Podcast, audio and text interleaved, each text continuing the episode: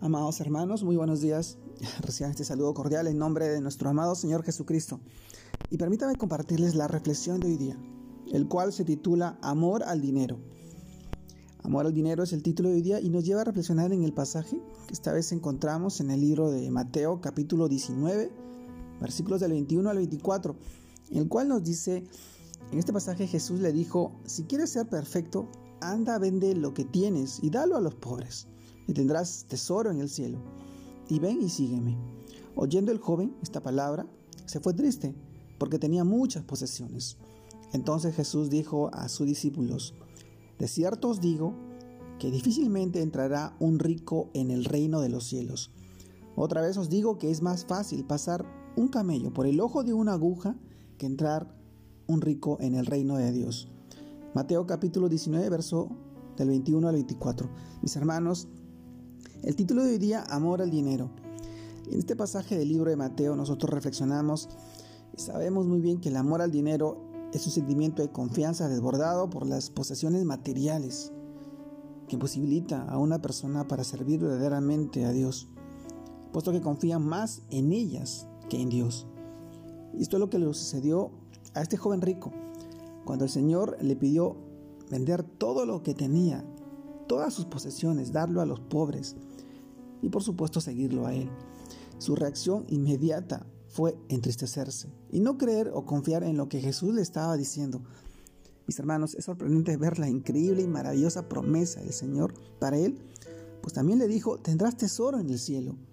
Pero el amor de este joven por sus riquezas le imposibilitó servir a Dios y entender aquello tan grande que el Señor le estaba prometiendo. Mis hermanos, lo mismo sucede hoy en día.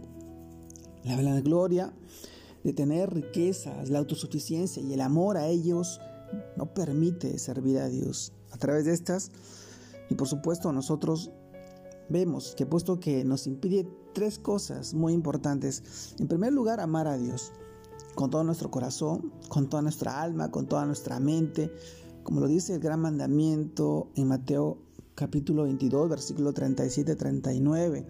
Segundo, es reconocerlo como nuestro Dios, proveedor, ya que de Él son y provienen las riquezas, la gloria, la fuerza, la autoridad y el poder.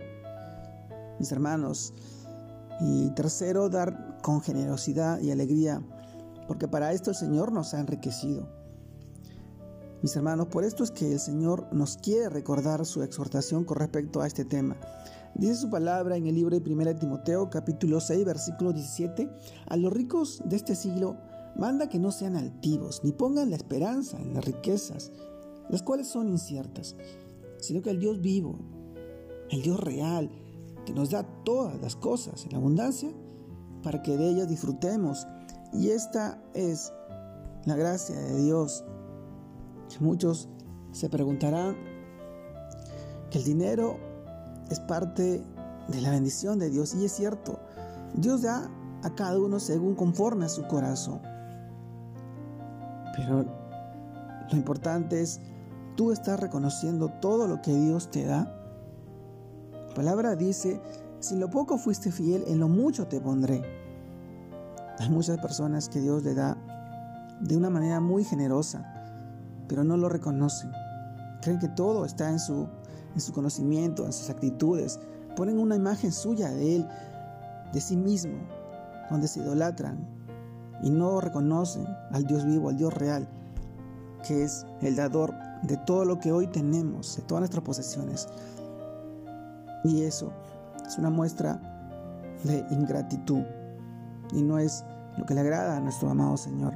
Nosotros tenemos que ser agradecidos. Y así como Dios nos da nosotros tenemos que ser de bendición para otras personas que también necesitan ser instrumentos de su amor y su, misericordia. Y también ayudar, servir.